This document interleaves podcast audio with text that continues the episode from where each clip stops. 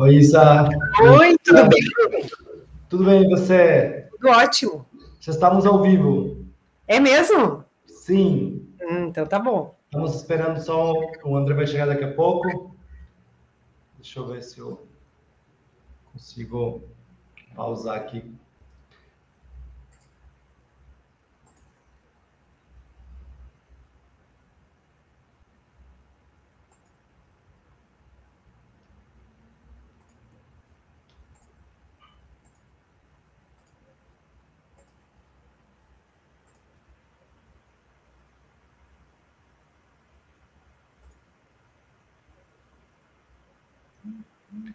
Para as pessoas que estão chegando, a gente vai começar daqui a pouquinho. Sejam todas e todos bem-vindos.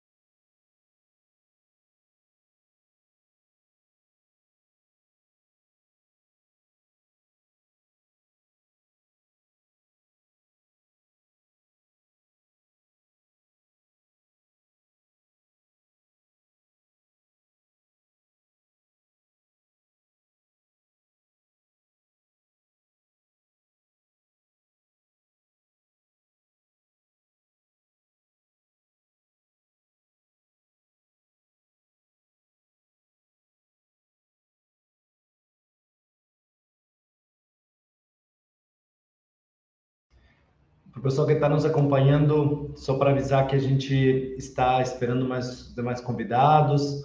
Vão chegando aí, vão se aconchegando, a gente já está para começar. Obrigado por estarem aqui com a gente. Obrigado, Isa, mais uma vez. Obrigada, boa noite, pessoal. Já já começamos.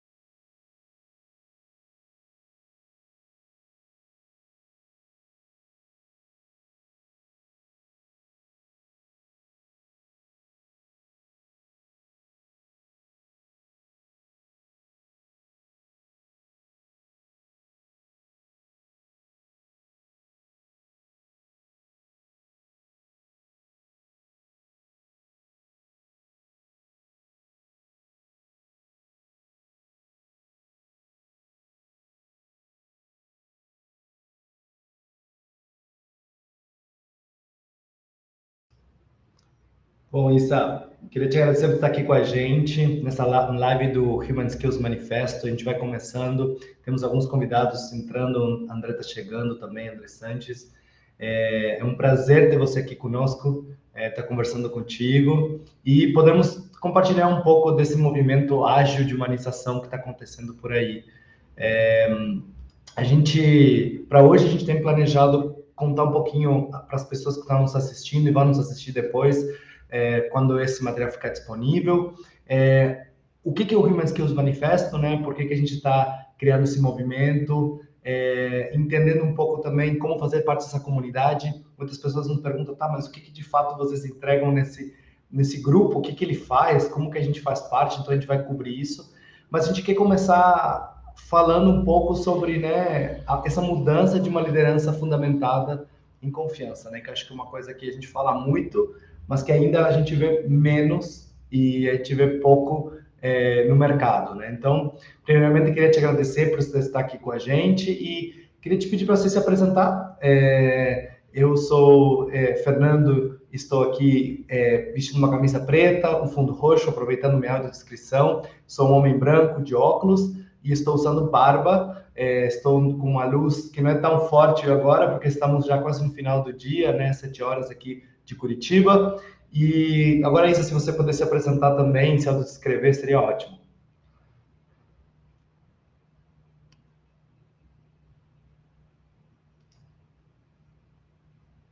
Opa, bom, boa noite a todos e todas. Obrigada pelo convite, Fernando, a Antonella, toda a equipe. É, é um prazer estar aqui com vocês e compartilhar um pouquinho da, da minha experiência. Eu acho que a gente constrói muitas é, eu acho que a inteligência ela deve ser coletiva também. A gente agrega muito quando quando se reúne, se conecta. É, então, meu nome é Isabela Albuquerque, Cavalcante de Albuquerque.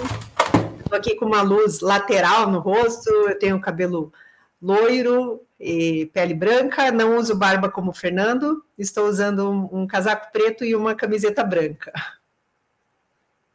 Que legal, obrigado. Qual de vocês, eu estou sorrindo aqui faz uns cinco minutos, porque o Fernando falou que enquanto não começasse, eu devia ficar sorrindo congelada Exato. ele começasse. Exato, eu falei para ela levantar o nível de, de beleza do, da transmissão, né? Daí para ela ficar ali. Eu é, terminei, já que a gente está falando de habilidades humanas, é, e nós estamos falando de habilidades é, técnicas, né, de hard skills. Eu dei go live no streaming muito antes do que deveria, e eu fiz a Isa ficar aqui brincando de estátua, mas Isa, quero te falar que essa habilidade humana você tem, porque passou super bem no teste. Obrigado por me acompanhar. Obrigada. André. Tudo bem? Maravilha. Está me ouvindo bem? Sim, tem um pouquinho de um barulhinho, às vezes, de microfone, às vezes tem alguma coisa que não está conectado, mas tá, tá para te ouvir, só tem um pouquinho de barulho, assim, em alguns momentos. Então, deixa eu mudar aqui, vamos ver se melhorou. Melhorou? Bem melhor. Aê, perfeito. André, a gente estava se apresentando, se você quiser se audiodescrever e se apresentar, pode... Ah, eu adoro audiodescrição, ah, fantástico, já curti. Vou ficar por aqui só na descrição que já, já valeu o evento.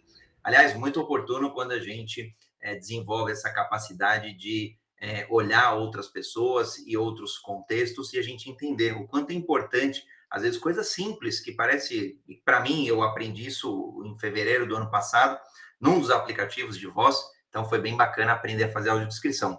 Eu sou André Sanches, brasileiro com orgulho, homem cis, olho castanho esverdeado, cabelo castanho curto. Eu, eu, eu, sempre falo que eu estou numa foto sorrindo, porque a maioria das frases eu uso dentro do Clubhouse. Mas eu estou hoje sorrindo também, vestindo uma camiseta preta e um fundo aqui do escritório, aqui de casa. Uma honra estar com você, Isabela, estar com você, Fernando, para a gente debater, para a gente promover essa liderança fundamentada em confiança, né? Para a gente ter agilidade nessa liderança e que seja pautada principalmente em confiança. Uma honra estar com vocês. Obrigado, obrigado, obrigado a vocês por estarem com a gente, a quem está nos assistindo, a quem vai nos assistir. Então, só relembrando, essa é uma das nossas lives do Human Skills Manifesto. É, se você quer saber exatamente o que a gente faz, entre em humanskillsmanifesto.org.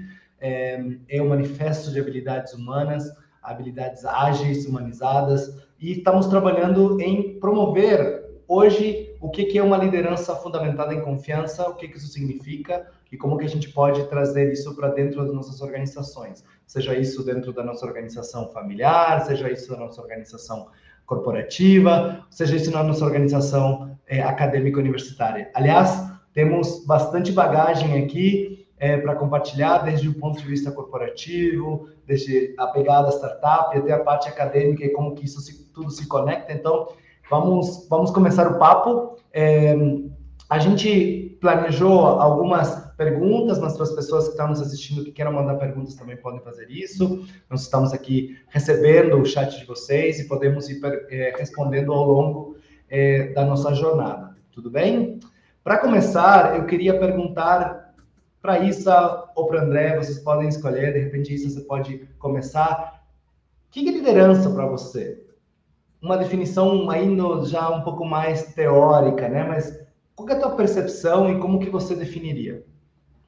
Fernando, eu acho que mais do que a definição teórica, né, acho que a gente está passando por um momento aqui em que a, a gente passa por uma grande transição daquele modelo industrial, né, em que a hierarquia era muito, muito clara, muito concreta, estabelecida, e a gente percebe que por vários motivos ela não cabe mais, né, a, a, a, a carreira pensada como uma subida de escada, aquela, aquele triângulo da hierarquia, eu acho que a, a liderança realmente é, ela tem o um papel de, de, pessoas que inspiram, que conduzem e que apoiam. Aqui no, no, no, meu trabalho, a partir do momento que eu assumi cargos de liderança, eu tenho uma. É, eu gosto muito de falar para a equipe. As pessoas falam, ah, quem é teu braço direito? Eu falo, não, eu tenho que ser braço direito das pessoas que trabalham comigo, eu sou braço direito deles. Eu estou aqui para facilitar com que o trabalho deles aconteça da melhor forma possível e para abrir os caminhos é, que eles precisam. Então, é, eu, eu, vejo dessa forma, que o, o, líder, ele é, tem que ser braço,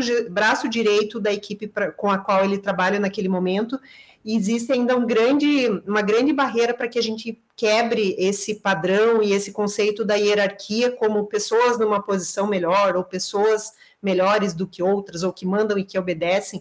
Isso é um, é um conceito que me incomoda demais, é, mas eu sinto que a gente tem uma longa caminhada ainda para para trilhar até que isso mude. Sim, total, né? É aquela que a gente sempre fala de liderança de serviço, né? De servant leadership, como a gente fala em inglês às vezes, que a gente ainda está entendendo o que isso significa. A gente ainda vem de uma geração de baby boomers, né?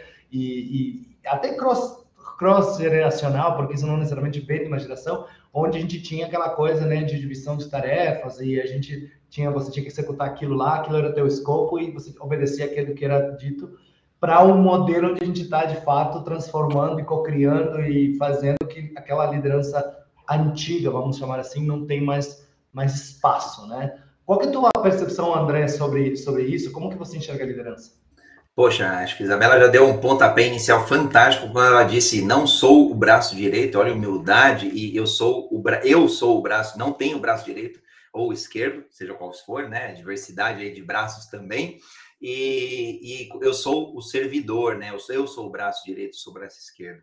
Para mim, liderança, é, no final do dia, é um conjunto que as pessoas é, e que as equipes também, obviamente, vão desenvolvendo de forma coletiva, de esse conjunto de competências, de habilidades, principalmente de atitudes, para se fazer o que precisa ser feito. Agora, é claro, o que precisa ser feito muitas vezes está numa visão mais futura, então, o líder ele tem é, essa, é, é, é, essa incumbência de, de, dar o norte, porque muitas vezes é quem tem mais, é, é, quem tem melhor ali gestão dos seus medos, receios, enfim, do contexto, muitas vezes tem informações privilegiadas, enfim, ele dá o norte, né? não porque ele quer, mas porque é preciso, porque é preciso impactar uma comunidade, porque é preciso desenvolver um novo produto, é preciso desenvolver um novo serviço, ou é preciso desenvolver uma nova habilidade, enfim o desafio que for, né? Ele precisa dar este primeir, esta primeira visão, né? Ou a liderança mais visionária, mas ele precisa ter a capacidade de entrega. E a capacidade de entrega vai passar pelo que a Isa trouxe, que é justamente a servidão, servir. É, e aí eu trago muitas vezes uma liderança ágil que vai olhar todos a, a, o contexto, vai olhar as situações, então liderança situacional, vai é, usar aí uma liderança coach, por exemplo, e vai usar todas essas lideranças já conhecidas para poder inspecionar e adaptar a sua forma de liderar e principalmente a sua forma de influenciar. Para mim, no final do dia, os líderes são influenciadores aí é, de, de que no final do dia a gente consiga trilhar um bom resultado, não para ele, mas para todos, o, o, todas as equipes. E aí acho que é, é, o que a Isa trouxe, né? Olha só como é legal. Essas hierarquias, já, a gente já vai desconstruindo e vai trazendo para o mesmo nível. O líder rema junto. Ele não está lá na frente, bonitão, sendo abanado. Ele está junto com o time. Então, bem bacana esse pontapé aí que a Isa trouxe, Fê. Show, eu concordo. E mas é, é sempre uma, né, para quem já está, vocês e os que nos assistem que são líderes, ou, é, pessoas em cargos de liderança ou até liderança informal, a gente sabe que sempre o grande dificuldade é fazer o tal do balanço, né? É, como que a gente pode fazer tudo isso acontecer? Porque na prática, querendo ou não, a gente está, existe numa estrutura que não necessariamente está alinhada com todos esses princípios e muitas vezes a gente até a gente tem essa intenção mas o nosso inconsciente, a nossa personalidade, a nossa neurodiversidade, enfim, a gente tem questões que vão contra isso, né? A gente tem coisas que a gente carrega dos nossos pais, nossas mães, nossos avós, enfim. Então, é legal a gente, eu sempre falo que, trazendo para vocês um pouco o meu conceito de liderança, eu acredito que liderança é comunicar às pessoas valor e potencial, né? De uma forma tão clara que elas mesmas passam a enxergar isso nelas mesmas.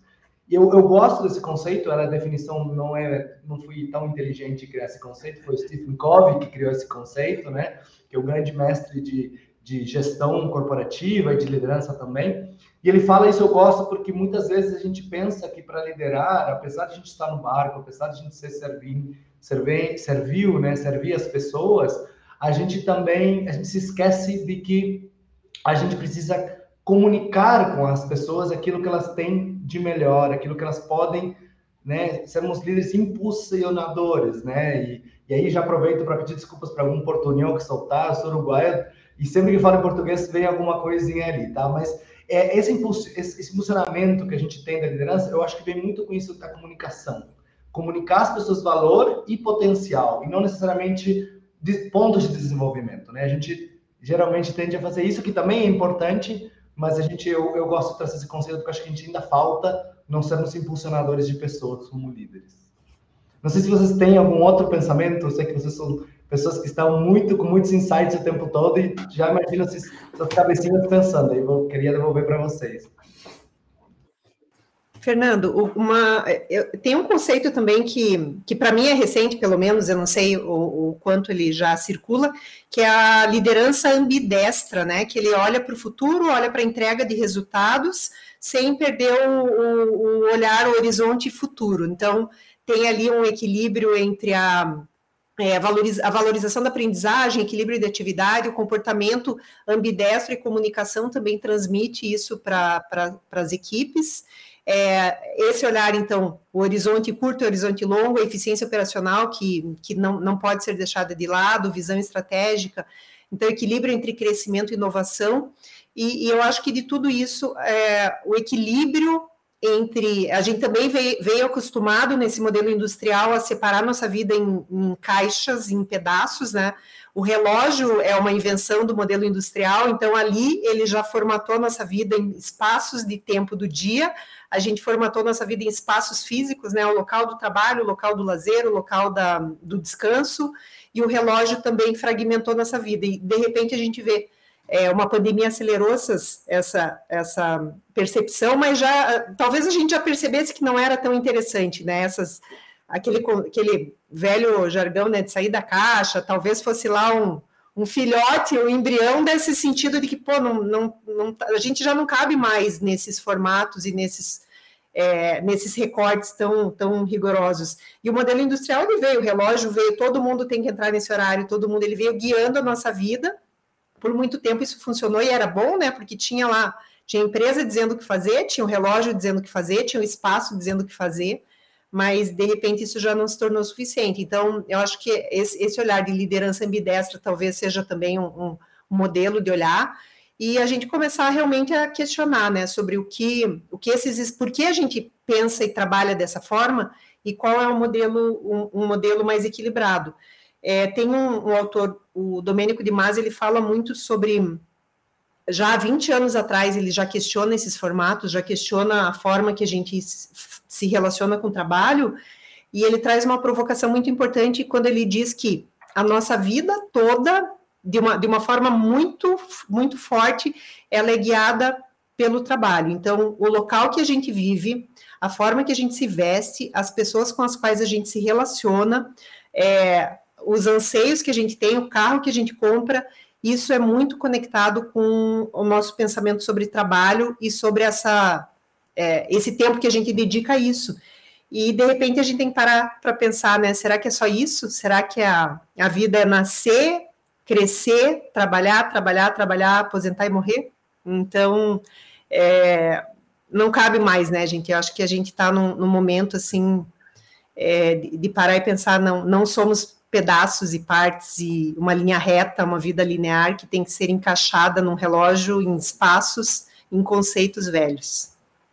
E acho que é legal né, o ponto que a Isa trouxe, quando a gente olha as evoluções né, da sociedade 1.0, 2.0, lá de plantar e colher, caçar, 3.0 da indústria, 4.0 do sociedade do, do, conhecimento, da abundância de informações, é, e agora caminhando né, para uma sociedade 5.0, que é mais human-centric, né, centrada de fato é, no ser humano, é, foi, muito, foi muito legal esse recorte que a Isa trouxe, e aí o, o que eu me apaixonei quando eu vi é, o Human Skills Manifesto, falei assim, nossa, eu, assim, a, a, hora que eu li, para mim foi um, um, negócio surreal, assim, porque eu falei, não, é, assim, é, o que tem para fazer? Tem para assinar, vamos assinar. O que tem para ser? Tem embaixador, vamos ser embaixador. E vamos levar, porque no final do dia, é essa integralidade do ser que a gente precisa olhar. E a liderança, inevitavelmente, passa por essa, é, é por, por, essa integralidade. E olha como é legal, às vezes, muitas, é, é, e muitas vezes a gente vai né, para o lado do líder tem que isso, tem que aquilo, tem, e eu concordo com a Isa, né? Hoje é, tem bastante moda, tem bastante coisa que fala de ambidestria organizacional, né? Olhando aí o, o, modelo cerebral, um focado mais na eficiência, que é o lado esquerdo, mais racional, o outro lado direito, mais criativo. É, para a liderança também funciona. Para as pessoas, aliás, não precisa nem ser líder, para nós também funcionando. Funciona por quê? Porque nós hoje já entregamos valor individualmente nos nossos lares, valor como pessoas, valor como colaboradores. Agora, esse valor ele é importante para o presente, mas para o futuro, que em algum momento se tornará presente, eu preciso dedicar então um pouco de atenção. E aí, para mim, o charme dessa ambidestria que de fato é construir hoje, ou seja, reservar um tempo hoje para que o meu futuro seja melhor, seja em crescimento, seja em liderança, seja em competências, é, e outras tantas aí que a gente viu. E, e nessa, e, aí só para fazer um contraponto, né? No, o líder tem isso, o líder é isso, é aquilo, por que não? Ele é vulnerável, ele não tem as respostas. Então, quando a gente fala dessa liderança mais humanizada, os outros elementos que antes eram vistos, talvez de forma negativa, pejorativa, ou que outros é, elementos a gente queira falar, hoje, hoje eles são, é, para mim, pelo menos é opinião pessoal, mas que com, com, alguns outros profissionais que eu tenho conversado, eles são melhores vistos. Então, o líder que não é o sabe tudo, que e aliás, que, que não acredita no que ele, mas sim primeiro no que vem da equipe, que tem mais experiência, mais inteligência coletiva do que ele. Então, olha como é importante essa, essa humildade, eu brinco, essa humildade estratégica como líder, né? Mas antigamente não, a gente era obrigado, eu fui muito, né, vim dessa, falando já revelando um pouco da idade, vim desse modelo mais industrial, que eu tinha que saber as respostas. Eu, eu vou brincar, por um lado, é até mais fácil para mim ser líder hoje, porque eu preciso provocar perguntas e não dar respostas. Ah, tudo bem, lógico, isso, é, você tem que desenvolver essas, essas habilidades, mas eu não preciso mais ser o Google lá da vida que tinha que dar resposta para tudo, pelo contrário. Aliás, obrigado, Google, né? A liderança agradece, né? Porque quantas perguntas a gente resolveu. É, e é legal a gente, uma coisa que a gente tem falado bastante, até desde que a gente começou a falar, a gente fala o líder, o líder, o líder, né? E a gente tem que começar a se questionar e falar assim, a pessoa na liderança, né? A gente sabe que a liderança cada vez mais precisa ser feminina, precisa ser não binária, precisa ser de pessoas, né? Então, é legal a gente também trazer essa provocação para a gente de falar pessoas líderes, né? Pessoas em liderança, acho que a gente também para abarcar esse movimento que a gente tem e não deixar ninguém para trás, né? E, e, nesse sentido, né, vocês falaram bastante da liderança é, do líder ou a líder servidor, liderança é, de serviço, que quais experiências vocês tiveram? Eu adoro as histórias, é, queria ouvir de vocês, talvez um, um exemplo de uma liderança inspiradora, onde vocês viram human skills, habilidades humanas na prática, e talvez alguma é, não tão boa, e aí a gente pode deixar anônimo o caso, mas queria entender, ouvir um pouco de vocês é, na vida, assim, se vocês podem ir pensando em algum exemplo. Nossa, tem, tem um monte aqui. Se, se, se, a Isa quiser, eu vou, vou abrindo aqui. Começa, porque eu, tô, eu tô acessando aqui enquanto isso. Já, se você Nossa, já tem. Gente do céu, aqui é, é live para mais, mais de hora aí, mas assim, pensando, conteúdo para cobrir pensando, todos os horários. pensando, acho que vamos começar aí pelo, pelos aprendizados, tá? É, para mim já faltou uma liderança visionária, por exemplo, desculpa, uma liderança mais executora de entrega, e no momento ela era mais visionária. Eu fali uma startup em 1998, e de novo, 98, não era nem startup, óbvio, não tinha nem esse nome, era um negócio lá que eu e mais dois amigos. Como que era o nome, André, na época? A gente criou uma revista de esportes radicais para a internet, ou seja, exclusivamente digital, chamada Interaction porque revista impressa é coisa do passado. Fantástico, faz total sentido em 1998 um business como esse. Agora, faltou entrega, faltou capacidade de entrega. Tinha capacidade de visão, né? Então, falando um pouco do, da liderança ambidestra. A capacidade de visão tinha, o lado direito tinha, mas o lado esquerdo, que era o racional, não, não tinha para entregar. E aí faltou, é, a gente errou aí a mão, eu e meus outros dois sócios da época, que continuaram amigos, os danos foram pequenos, mas para o André faltou. E, e, falando de outro aprendizado, eu empreendi no ramo de alimentação. Né? tive um restaurante, uma franquia, de 2014 a 2018, mais 2017. E, e para mim, eu ainda, eu ainda tinha alguns elementos daquela do, do líder é de dar as respostas para tudo. E eu pouco deixava a equipe, né? É, eu, eu, me cobrava muito de dar as respostas e dar o melhor, principalmente porque eu vinha de uma experiência ali de talvez 12, 13 anos no mundo corporativo. Então, em um negócio pequeno, eu queria trazer tudo o que o mundo corporativo traz de bom: plano de contingência, liderança, gestão, governança, KPI. Gente, é, é surreal a experiência que o mundo. Estou me identificando, estou nesse momento.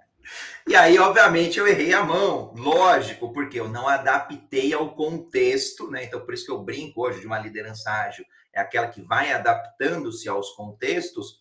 Eu, eu, eu hoje, né, a reflexão, olhando para trás, eu teria adaptado muito mais o contexto.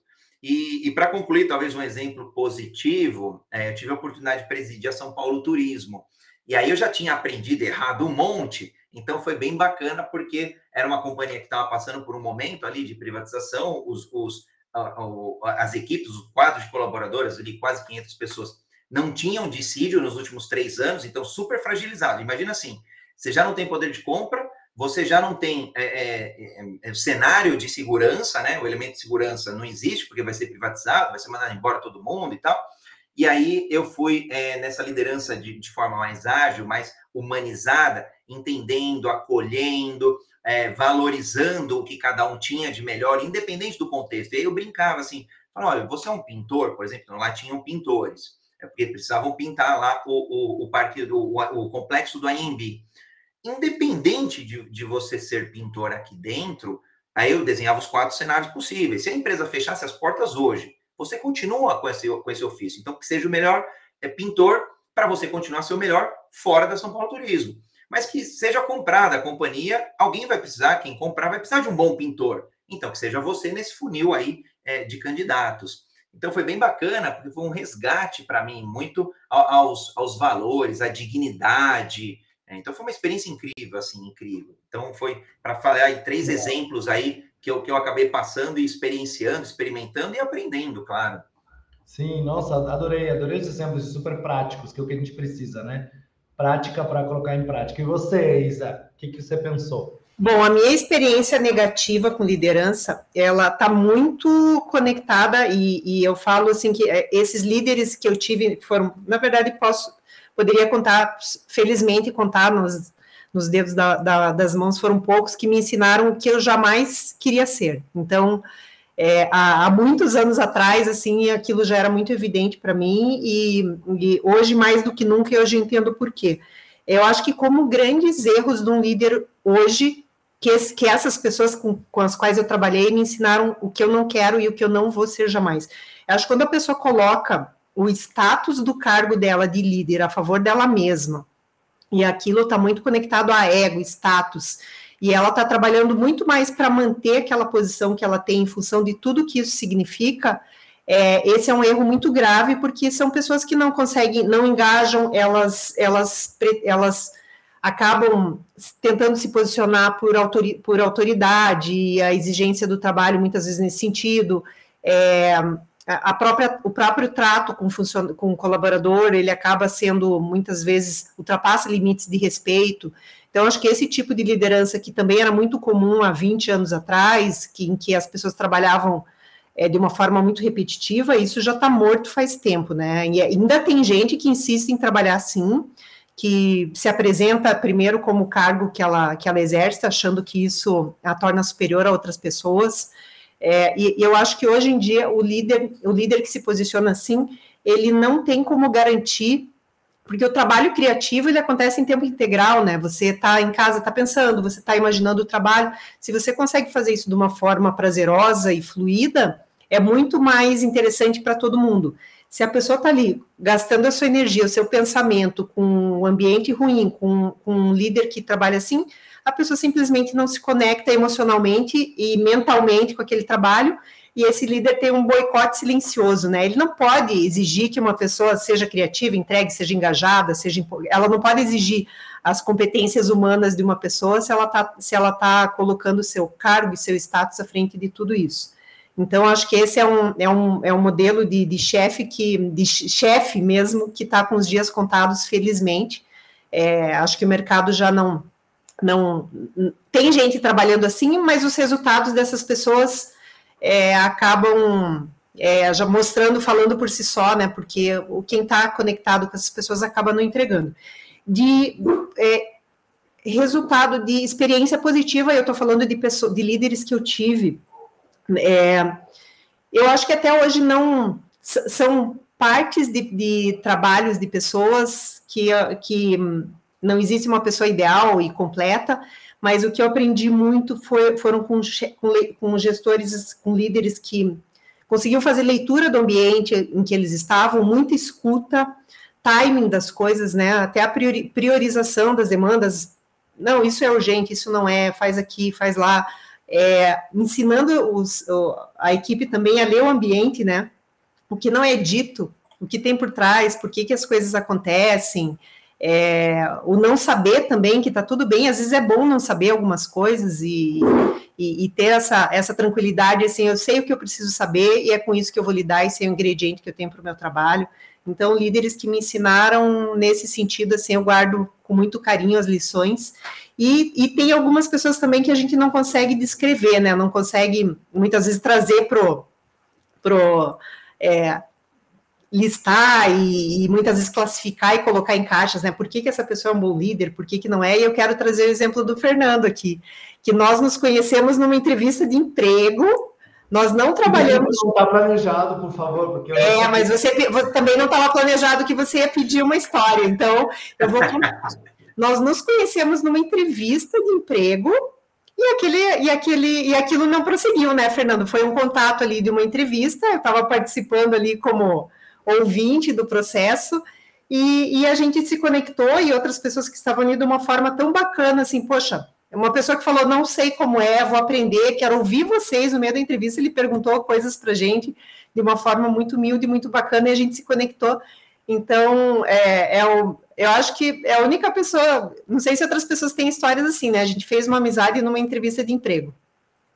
é, que o emprego que não foi que não que não foi para frente, né, Fernando? Pois é, não foi para frente. Tipo, eu tava, ela estava me entrevistando, ela foi humilde dizer que estava sendo ouvinte, mas a equipe achei super legal que eles estavam entrevistando, a equipe entrevistava também o seu futuro gestor e ou gestora e, e enfim, não terminou não dando certo, mas a gente ficou, parece que era para ser a gente se conectar e tido tantas conexões e tantos momentos em tantas coisas que meio que foi fluindo.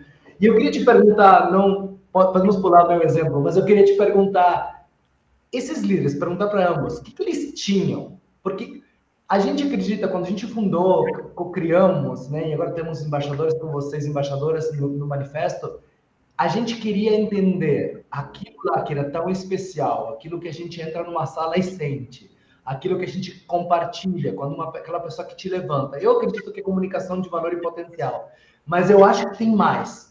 Essas são habilidades que estão ali e a gente considera elas habilidades humanas, né? Human skills. O que, que vocês viam nessas pessoas? Eu queria alguns exemplos, assim, ou se vocês podem botar nome, eu sei que a Isa falou que às vezes é difícil por nome.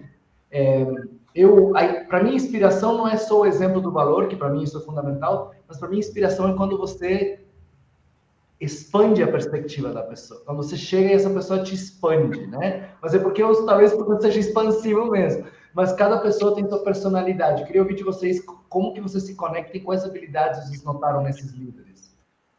Fernando, eu acho que tem uma, uma, uma coisa assim que uma energia sutil que, que talvez a gente vá além do que a gente consegue classificar ou de que os teóricos gostam de colocar nos livros, né? Então eu acho que tem tem uma questão assim do eu acho que o desejo daquela pessoa é, em prol do que ela está fazendo, quando ela transmite realmente o desejo e propósito de fazer aquilo, a, a motivação, né? O que motiva a ação dela, é, isso conecta de uma forma que, que não tem receita, sabe? Eu acho que quando a gente também se desenvolve, é, procura se desenvolver como ser humano e você se coloca a serviço do outro e você coloca coração no que você está fazendo, acho que existem conexões aí que vão além das teorias.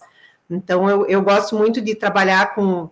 E não só trabalhar, acho que qualquer, qualquer situação da vida, assim, que alguém chegar com, chega com brilho nos olhos, com entusiasmo e fala, vamos fazer não sei o quê? Nossa, eu não resisto, assim, pode ser até às vezes uma fria, mas eu não resisto, porque aquela, aquela energia, foi, pô, se essa pessoa está tão empolgada para fazer, vamos fazer junto.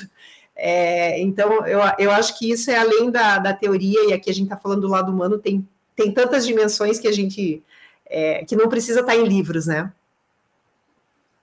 É, complementando, complementando, Oi, é, vou complementar aqui. A Isa trouxe a palavra coração. Então, para mim, é quando a gente de fato coloca o amor ali acima de tudo, o amor no propósito, o amor na causa, o amor na inspiração. Para mim, os líderes, de fato, quando eu olho para trás e tive ali líderes exemplares, graças a Deus que eu tive todos os tipos de líderes. Então, foi bom porque eu aprendi o que fazer, o que não fazer, e fui desenvolvendo esse pensamento crítico, né? É, o que eu sinto falta, eu, eu tive poucos líderes dentro do ambiente, que para mim hoje é apaixonante, que, que é a diversidade. Então, se eu pudesse falar assim, André, tenha mais líderes negros, eu não tive, eu não tive, de verdade, eu, eu por, por N motivos, mas eu gostaria de ter. Então, se eu, se eu tivesse lá atrás, fazer alguma sugestão, André, tenha um líder PCD, é, tenha um, um, um líder é, é, é, representante aí, não, não que ele precisa representar e tal, mas um LGBTQIA+, para mim, eu ia aprender a expandir tanto conhecimento, ia me inspirar. Coisas que hoje, obviamente, de forma mais tardia, eu fui aprender. Nunca é tarde para aprender, lógico.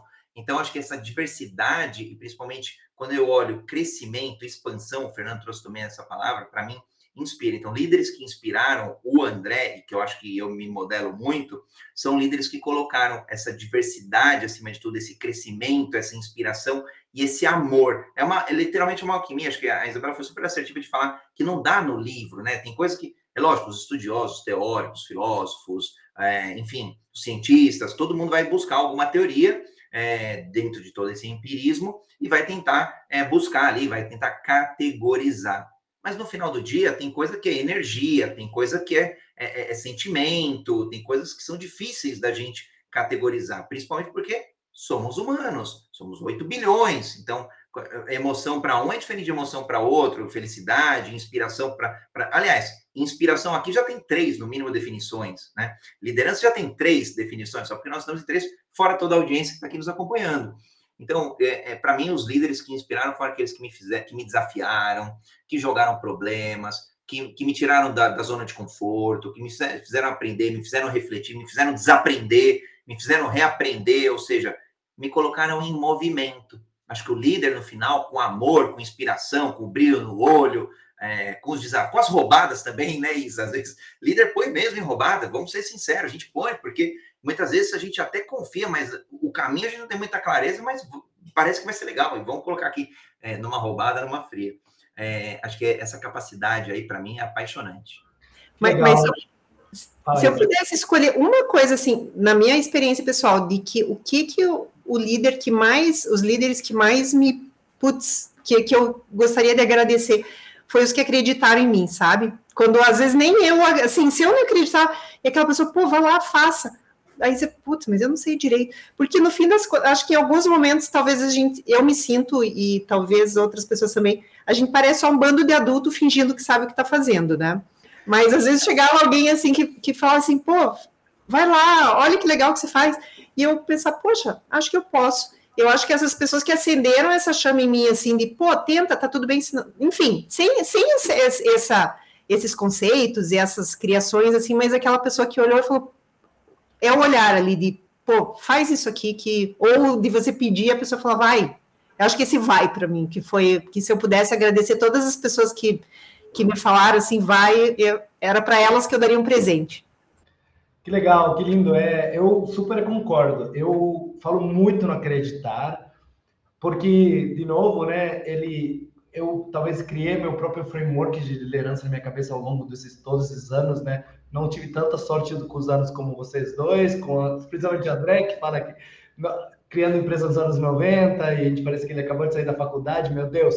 É, mas assim, é, eu acho que tem uma coisa que eu, acreditar tem a ver com comunicar valor e potencial, né? Quando a gente acredita, eu falei, eu acredito em você, a gente não acredita na pessoa somente, não é uma, um, não é uma, um alinhamento de valores somente, como a gente às vezes percebe acreditar, né? Ah, é uma coisa de valor, eu acredito na pessoa porque meus valores são alinhados, uma pessoa honesta, integral, tudo mais, enfim, outros valores que a gente possa ter, talvez, né, nossos vieses inconscientes de similaridade estarem mais alinhados, a gente tende a acreditar mais nessa pessoa, mas também quando a gente mapeia habilidades. E é sobre isso que a gente está aqui para falar hoje também, que são as habilidades humanas, são as habilidades que a gente consegue mapear, que a gente consegue dar nome, sobrenome, né? Um, um ID, claro que tem muitas que a gente ainda está explorando, que a gente não sabe se são habilidades humanas, se são habilidades talvez neurológicas, né? Mas a gente tem habilidades humanas concretas, né? A gente tem o poder de gerar pertencimento, né? Um líder é, quando, quando o Google fez o projeto Aristóteles, eles pesquisaram quais eram as cinco é, características das, das equipes altamente confiáveis, o que o Google descobriu é que o principal ingrediente era um ingrediente só, across, todas, em todas as equipes. Tinha várias questões sobre empatia, tinha questões de colaboração, tinha questões de produtividade, tinha várias, mas a número um foi segurança psicológica. Então, líderes que criam pertencimento, que comunicam valor, que comunicam que acreditam, fundamentado, não é somente acreditar, mas que ao mesmo tempo, como disse o André, furam sua bolha, né? Eles entendem que o mundo é maior do que eles conhecem, né? Então vão lá treinar vias inconscientes de similaridade, de proximidade, quebrar barreiras culturais, entender, tem uma pessoa reportando para mim da Ásia, tem uma outra cultura, como que essa é, essa cultura é, eu talvez não seja né, uma pessoa que está no grupo minorizado, como o André disse, mas eu quero entender como que isso é. Quero ter um líder, é uma, uma mulher negra como líder, quero ter uma pessoa trans como líder, para que meu mundo se expanda, né? E aí eu possa, assim, comparar com outras realidades. Então, eu acho apaixonante essas possibilidades que o Human Skills Manifesto nos traz, porque a gente pode explorar tudo isso infinitamente. Acho que a gente pode ter várias vidas aqui e explorar tudo isso. Eu queria que vocês me contassem um pouquinho é, de exemplos na prática para vocês o que é criar um ambiente seguro. É, a gente fala que essa é uma habilidade fundamental do líder. A gente acabou de falar o exemplo do Google. Como que vocês pensam em criar ambientes seguros que permitam essa criatividade, que permitam é, essa só ser, né? Como vocês falaram, só vai, né? Quem quer começar? Ah, posso, posso começar, tranquilo. É, eu, eu, vou falar assim, hoje eu, eu acabo é, estando entregando meu posicionamento agilidade né, de forma mais ampla e eu acabo entregando de, de diversas formas, seja como mentor, palestrante, consultor, professor, é, e, e, outros, outras tantas podcaster, né? Eu descobri outro dia que eu era podcaster, sei lá, descobri uns seis meses depois, quase um ano que estava fazendo o um programa, aí descobri que era podcaster. Talvez não, não sou, não, não me considero um podcaster profissional, mas enfim. É, e, e, o que eu olho? Em todos esses espaços, e aí olhando o, o, o, que eu aprendi, o que eu vivi, o que deu certo, o que deu errado, é, no final do dia, a gente fala de um espaço, ele envolve pessoas. E, e, essas pessoas precisam ter confiança, seja no André, seja no líder, seja em quem for, mas também confiar umas nas outras.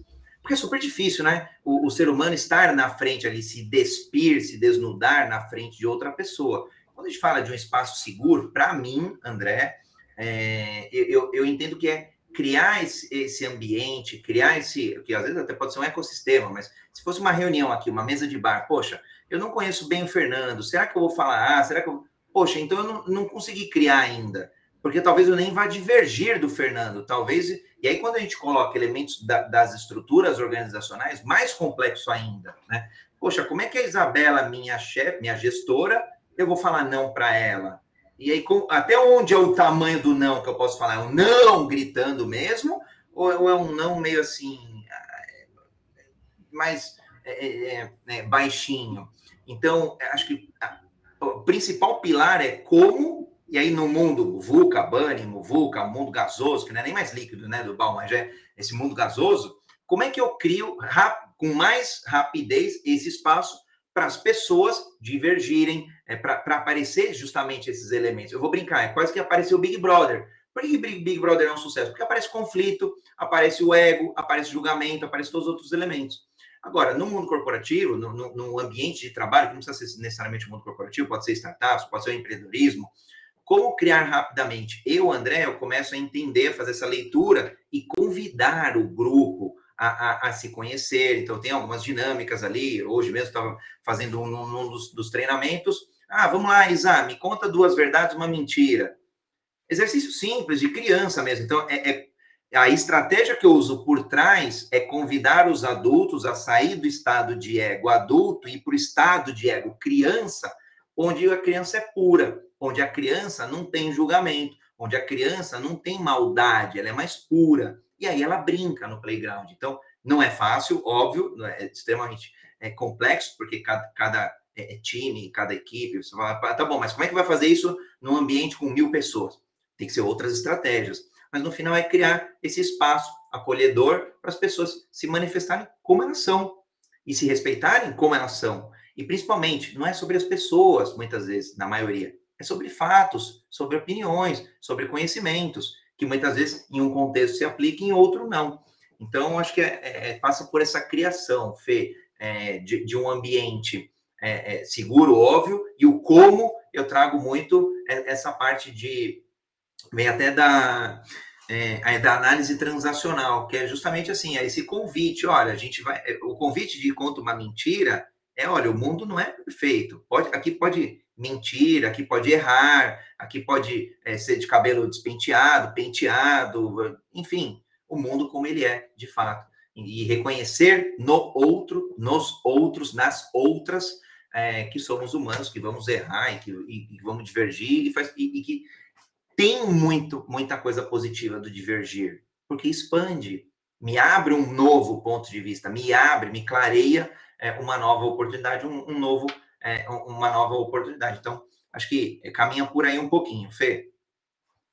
Nossa, adorei, adorei. Isso você quer complementar? Eu quero, gente. Eu acho que o ambiente seguro, gente, eu não sei se eu, eu tenho ainda algum, alguns incômodos sobre, sobre isso, porque talvez relações seguras, porque o ambiente hoje, se, se um líder está ali representando a empresa, e a, a, as movimentações acontecem de uma forma muito. A gente sabe da, da, instabilidade geral e mudanças todas que afetam uma corporação, e o líder muitas vezes nem ele se sente, sente que está no ambiente seguro. Então, como que você vai transmitir um ambiente seguro para aquela pessoa e falar, não, faça o que você quiser, tá tudo bem e tal. Mas, na verdade, eu acho que são relações seguras, porque ambiente talvez a gente não tenha mais ambiente seguro, né? É, ambiente psicológico seguro. E acho que tem, tem uma outra questão também quando a gente fala. Tem, tem um termo que é muito usado, tá, as pessoas falam, ah, não estou confortável com isso, não estou confortável com aquilo. Quem diz que o conforto é bom o tempo todo? Então, é, eu falava muito com, com meus colegas de trabalho, quando trabalhava com pesquisa de mercado, a gente fazia pesquisa, e a pesquisa às vezes é um negócio doído de fazer, porque você sofre, você pega dado e não tá bom, as coisas não se encaixam. E a gente falava assim: o dia que está confortável e está fácil, a gente está fazendo mais do mesmo. Se está fácil, está errado. Se está confortável, tá, não é por aí. Então a gente se colocava numa situação de desconforto para ir numa direção nova para trazer inovação. Então eu acho que de ambiente seguro talvez relações, porque o que eu posso é, incentivar nas pessoas que trabalham comigo, de que é, a gente vai ter uma comunicação clara, de que elas demonstrarem suas características que todas as pessoas têm, humanas que nem sempre são tão, não estão lá na lista das mais é, das mais desejadas, está tudo bem, e que o ambiente nem sempre vai ser estável e que faz parte do jogo, e que às vezes a instabilidade, a mudança, ela traz várias oportunidades. Então, às vezes, se colocar no desconforto, estar tá num ambiente novo, talvez seja positivo, seja um, um ingrediente interessante para produzir novas coisas. É, porque se eu transmitir hoje para todo mundo que trabalha comigo, o ambiente é seguro, está tudo estável, talvez a segurança que elas tenham o conceito seja uma estabilidade que não existe.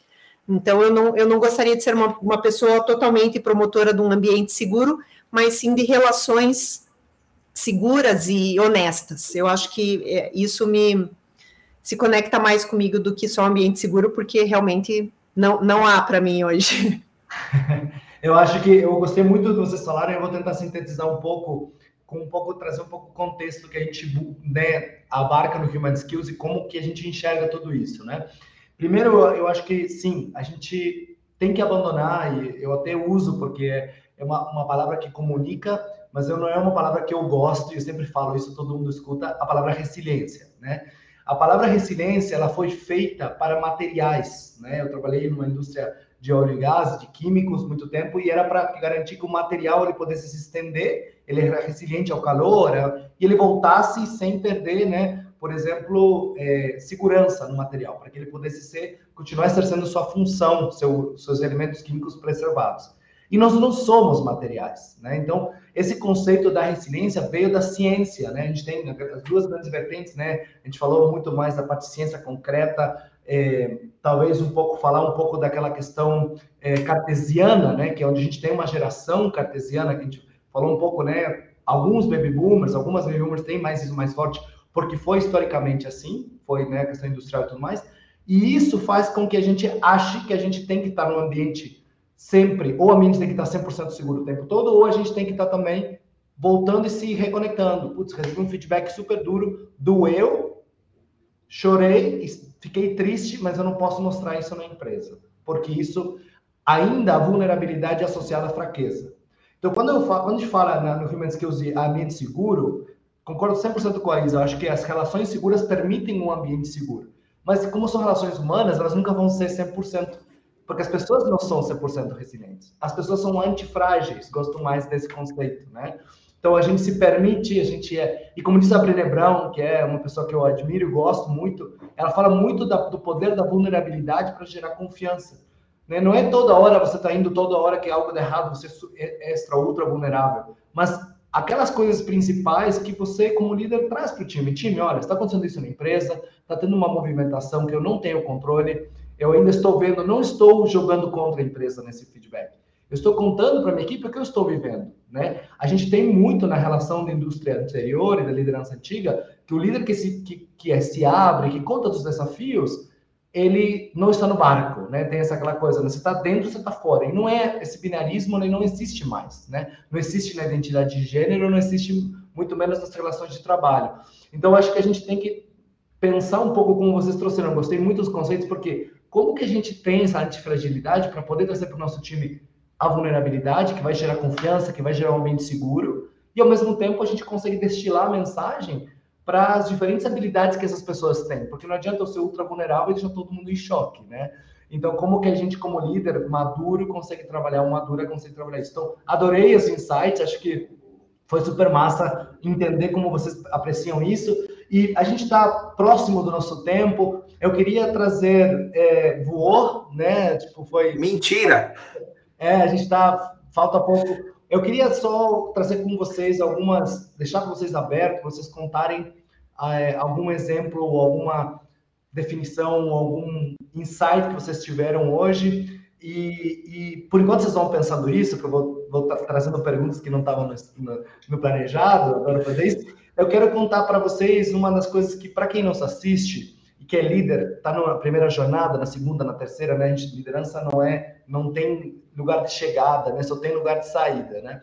E uma das coisas que a gente está trabalhando no Human Skills Manifesto, a gente convida vocês a assinarem o manifesto, humanskillsmanifesto.org, aquelas e aqueles que se sentirem super à vontade de se tornarem embaixadores, como a Isabela, como o André, como o Mário Porto, que está nos assistindo também. É, a gente gostaria de trazer para vocês a gente está começando a pensar um estudo de desconstrução desses privilégios, né? Como que o líder se desconstrói, fura a bolha? Nós estamos pensando em breve trazer um pouco mais white paper sobre isso. A gente falou que a gente ainda tem muitos líderes que precisam. E, e queria aproveitar para responder a pergunta do Mário. Ele perguntou: liderança é uma questão de mentalidade?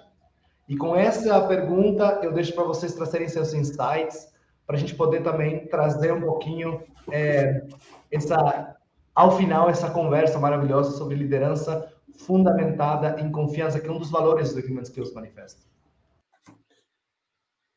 Quer começar essa, Isa? Nossa, eu queria deixar para você, achei bem difícil, Mário. Ah, você achou de. É, o Mário, eu vou te falar, o Mário tem sido um dos protagonistas da é só pergunta difícil, e é um embaixador aí fantástico. Bom, bora lá então, e a gente vai construindo junto, Isa, vamos juntos aí construindo. Para mim, é, é, é, passa pela transparência. Eu, eu, eu, vou falar porque eu sou suspeito quando eu falo de agilidade, um dos pilares ali é a questão da transparência. Quanto mais a gente for transparente, óbvio, com o que puder ser transparente, porque muitas vezes tem situações como uma fusão e uma aquisição que não dá para a gente falar para uma empresa aos 5 mil colaboradores. Mas eu consigo dar contextos. Eu posso não contar toda a história, eu posso contar uma parte dela e contextualizar essa parte. Isso traz a questão de confiança, gera maior confiança, e com maior confiança, aí sim, acho que eu concordo mil por cento com a Isa, meu aprendizado veio da Isa hoje, é justamente vai criando as relações. E cada vez mais eu acredito que na nova economia, empresas que vão prosperar são as empresas que, por exemplo, estão organizadas como redes, não como hierarquias. Mas principalmente por conta de um elemento, que é justamente o das relações das relações de, que, que vão, vão florir, florescer a colaboração, vão florescer a maior, me, maior e melhor comunicação, um resultar, né, produzir resultados muito melhores através das relações. E por consequência, a esse ambiente, acho que talvez até uma provocação que eu achei nota mil hoje da Isa, é esse ambiente que não pode ser seguro do ponto de vista do, do quentinho, do, da zona de conforto.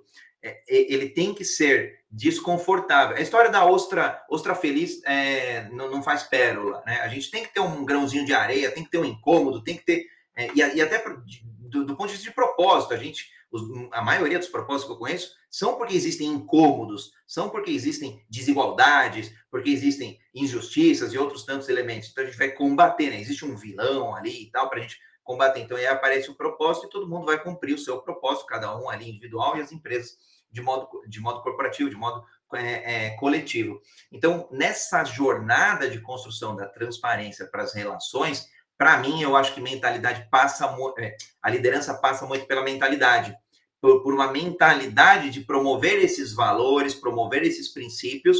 O restante é óbvio, o restante é metodologia, o restante é ferramenta, o restante é, é, é, alguns dos elementos que a gente trouxe, pode ser hora mais situacional, pode ser hora mais coach, pode ser hora mais servidora, é, principalmente mais humanizado, é, mais flexível, hora menos flexível, porque talvez é, o, o, contexto da companhia exija um pouco isso, o contexto da equipe exija um pouco disso, ali mais é, talvez mais truculento no sentido ali de comando e controle, por exemplo. Então, acho que para mim, é, é para mim, olhando o André e olhando líderes que me inspiraram, é, foram porque a mentalidade desses líderes, é, de fato, é, é, inspiravam, transpiravam, né? Tem que, tem que transpirar, tem que tirar da zona de conforto.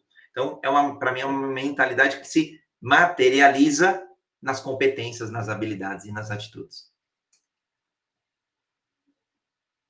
Bom, Mário, eu não, eu vou dizer que eu não sei responder bem o que você perguntou, tá? É, eu acho que é uma questão de vários fatores, muitos fatores, inclusive de mentalidade. É, então, exatamente, não é somente uma questão de mentalidade, acho que é um conjunto de, de coisas.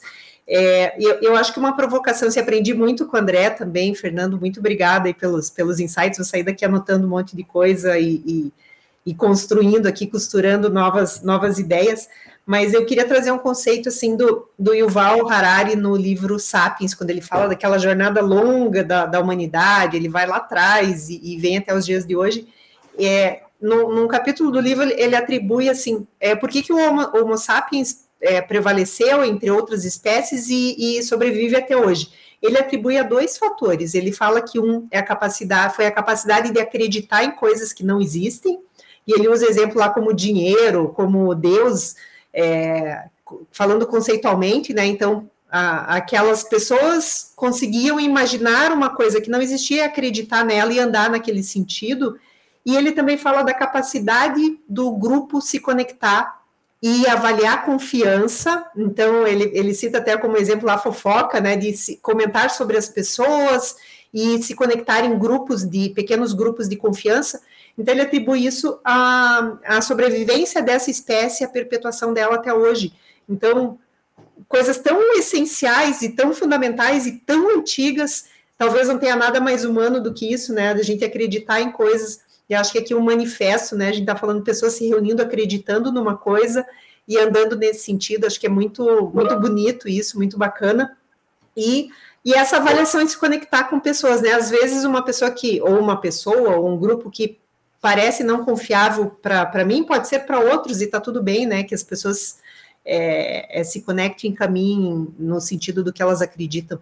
Então, acho que isso é, quando a gente olha para a essência, né, do porquê a gente está aqui e, e, e, quais são essas conexões humanas, eu fico muito feliz em estar tá aqui com um grupo que tem um manifesto e acredita na, no, no, mundo melhor por meio do trabalho. O trabalho acho que é, um, é, um, é uma parte importante do nosso dia e tem adoecido as pessoas, né? Ele tem sido pesado, a forma que a gente está seguindo não está boa. Então, quanto mais a gente pudesse unir, questionar, provocar, juntar ideias aqui, acho que é, é mais do que necessário é, se a gente olha grandes números, o, o trabalho, o, o, mundo talvez caminhe para um colapso de trabalho, né, com envelhecimento da população, automatizações. O mundo está produzindo cada vez mais riqueza e usando cada vez menos mão de obra humana. Então, num relativo curto espaço de tempo, a gente caminha aí para um, um abismo social ainda muito maior do que a gente tem, um colapso de, de falta de, de trabalho. Então, é essencial que a gente olhe para a pessoa é, gostaria de deixar também uma, uma provocação aqui do, do Ailton Krenak, que, que ele fala que a vida não é útil, por que a vida precisa ser utilitária? Porque a gente precisa o tempo todo fazer coisas. A vida é para ser vivida, a gente não precisa preencher a nossa vida com cursos, com trabalho, com produções. É, talvez a vida seja, em alguns momentos, ficar sem fazer nada, ficar com a natureza, mas o tempo todo parece que a gente está numa corrida é, atrás de uma coisa que a gente não sabe o que é. Então, talvez seja o momento de repensar isso também, de que é, o que está acontecendo e o que a gente precisa fazer para viver melhor. Nossa, maravilhosa, nossa futurista da, do dia de hoje. Para quem não sabe, a Isa também é futurista, ela traz vários conceitos e sempre me engrandece meu, minha bolha. Obrigado, André, também. É, temos uma, uma última pergunta que eu quero responder. Eu sei que a gente já está em cima do horário, se vocês não se importarem ficar uns minutinhos a mais, acho que as pessoas que nos assistiram nos prestigiaram e é legal a gente responder. O Alisson colocou uma pergunta que tem tudo a ver com o que a gente falou, né? É, como, é, como é no jogo jogado nas empresas? Ele fez, fez uma referência e né, esse ambiente saudável, né? A, a Isa comentou sobre as relações é, seguras, né? Eu fiz uma ponte também, André, sobre o que é o ambiente seguro. E eu queria trazer um conceito legal de quando a gente pensa que a gente conhece as pessoas, é, a gente ainda não conhece tanto. E não estou dizendo no sentido pejorativo, pelo contrário, no sentido bom, da essência, né? Aí você falou, cara, como que eu conheço a essência? Eu acho que um bom líder, né, ele não precisa ser aquela. Eu gosto do líder que, que cuida, eu até é um estilo que eu, que eu me admiro e quero ser mais e melhor toda vez, mas não precisa ser para todo mundo. Tem gente que não tem esse estilo. Mas o líder precisa conhecer as pessoas que está, né? E nas empresas, acho que sim, acho que é positivo sim, Alisson. Acho que tem muitas empresas desconstruindo os modelos de liderança hoje. Teve a grande resignation, né, a grande renúncia, a grande pedido de demissão ano passado, anos anteriores, que fez as empresas mudarem os modelos, elas entenderam pelo bem, ou pela falta de lucro, ou pela perca de funcionários, ou pelo problemas de retenção, por diferentes momentos, mas gerou um resultado positivo. Então, eu sim sou um eterno otimista, eu acho que Tem muita dificuldade ainda, a gente tem pessoas é, que não têm acesso à sociedade, principalmente no Brasil, né? A gente é um, um país extremamente é, é, misógino, é, transfóbico, LGBTI-fóbico, enfim, a gente tem várias coisas ruins que a gente tem que trabalhar para melhorar. A gente é um país racista, né? A gente tem um problema grande de reparação histórica para essas pessoas que não acessam, é, né? Conseguem acessar o ensino superior, não conseguem acessar as empresas, né? Basta olhar é, as empresas e você vai tirar uma foto, né? Aquele famoso teste de pescoço, você vê que tem gente que está de fora, né? Então, assim, há, tem problemas, Alisson. Não estou tentando te levar para o mundo das maravilhas, mas eu acho que sim, tem um movimento forte de empresas tentando repensar isso, não fazer né, só para fazer o que está fazendo e para colocar nas mídias sociais, mas sim para mudar a realidade. Então, acho que isso sim eu vejo como positivo e vejo como possível. Eu queria só pegar o insights da Isa e do André sobre se vocês também veem assim ou se vocês têm alguns outros insights para responder o, o Alisson. Alisson, eu acho que tem, eu acho que é mais um movimento de pessoas, talvez mais forte de pessoas do que de empresas. É, a gente vê grandes corporações, tenho certeza, que, que já trazem isso como, como, como é, discurso, mas certamente você pega uma grande corporação em que tem milhares de funcionários, e isso não acontece em todos os níveis. Então, eu acho que é muito mais um movimento de pessoas nesse momento do que de empresas, mas as empresas já perceberam que da maneira que está não, não vai funcionar. Então, mesmo que elas se já colocaram no discurso, é porque elas percebem por trás que não que, que não funciona mais da outra maneira. Então, estão se sentindo incomodadas e estão caminhando nesse sentido. Mas ainda é muito mais movimento de pessoas, como as que estão aqui se conectando com, com o manifesto, do que talvez de, de corporações. E, e, olha que bacana, né? O Alisson aí, obrigado pela participação fantástica aí, referenciando um amigo em comum, Renato Ucha, que fala muito do jogo jogado, né? Então, como que é a teoria e principalmente como que essa teoria se converte na prática.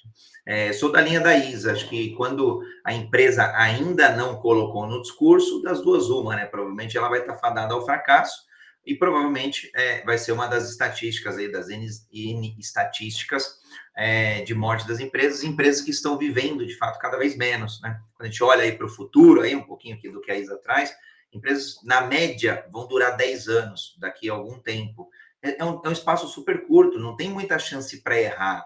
Então, se não tem muita chance para errar, e a gente já entende, né, é, que a gente desenvolve pessoas, e as pessoas constroem a empresa, as pessoas desenvolvem a empresa, então, naturalmente, onde precisa investir? No desenvolvimento das pessoas. Agora, quando ainda tem, tem, tem, claro que tem. É, no empreendedorismo eu vejo, em startups eu vejo, porque às vezes startups já vem com fundo de venture capital toda bonita e tal, mas e aí o discurso é bonito na teoria, na prática não. E grandes empresas é o que a Isa trouxe. Poxa, como que eu pego um Titanic, uma empresa de 200 mil colaboradores, e você muda?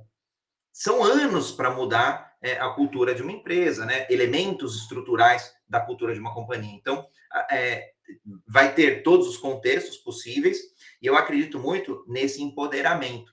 Assim como a internet empoderou clientes, empoderou consumidores, empoderou um monte de gente, agora, neste futuro do trabalho, a gente discute o empoderamento de quem? Dos trabalhadores, dos colaboradores, das pessoas colaboradoras. E aí eu estou brincando aqui, né? Eu, eu tenho colocado pessoas já, para não errar, para mim é tudo pessoas, porque aí fica mais fácil, eu não preciso ficar olhando, lembrando gênero, não preciso fazer a dupla, né? É, colaboradores e colaboradoras. Então, para as pessoas colaboradoras, é, elas que vão acabar é, fazendo parte deste grande movimento. Mas eu acho que ainda é embrionário, acho que muita água vai passar debaixo dessa ponte, muita, é, vai surgir, assim como o manifesto, é, vão surgir institutos, vão surgir organizações, capitalismo consciente e, outras tantas, por exemplo, é, que, que, podem é, beneficiar este grande movimento.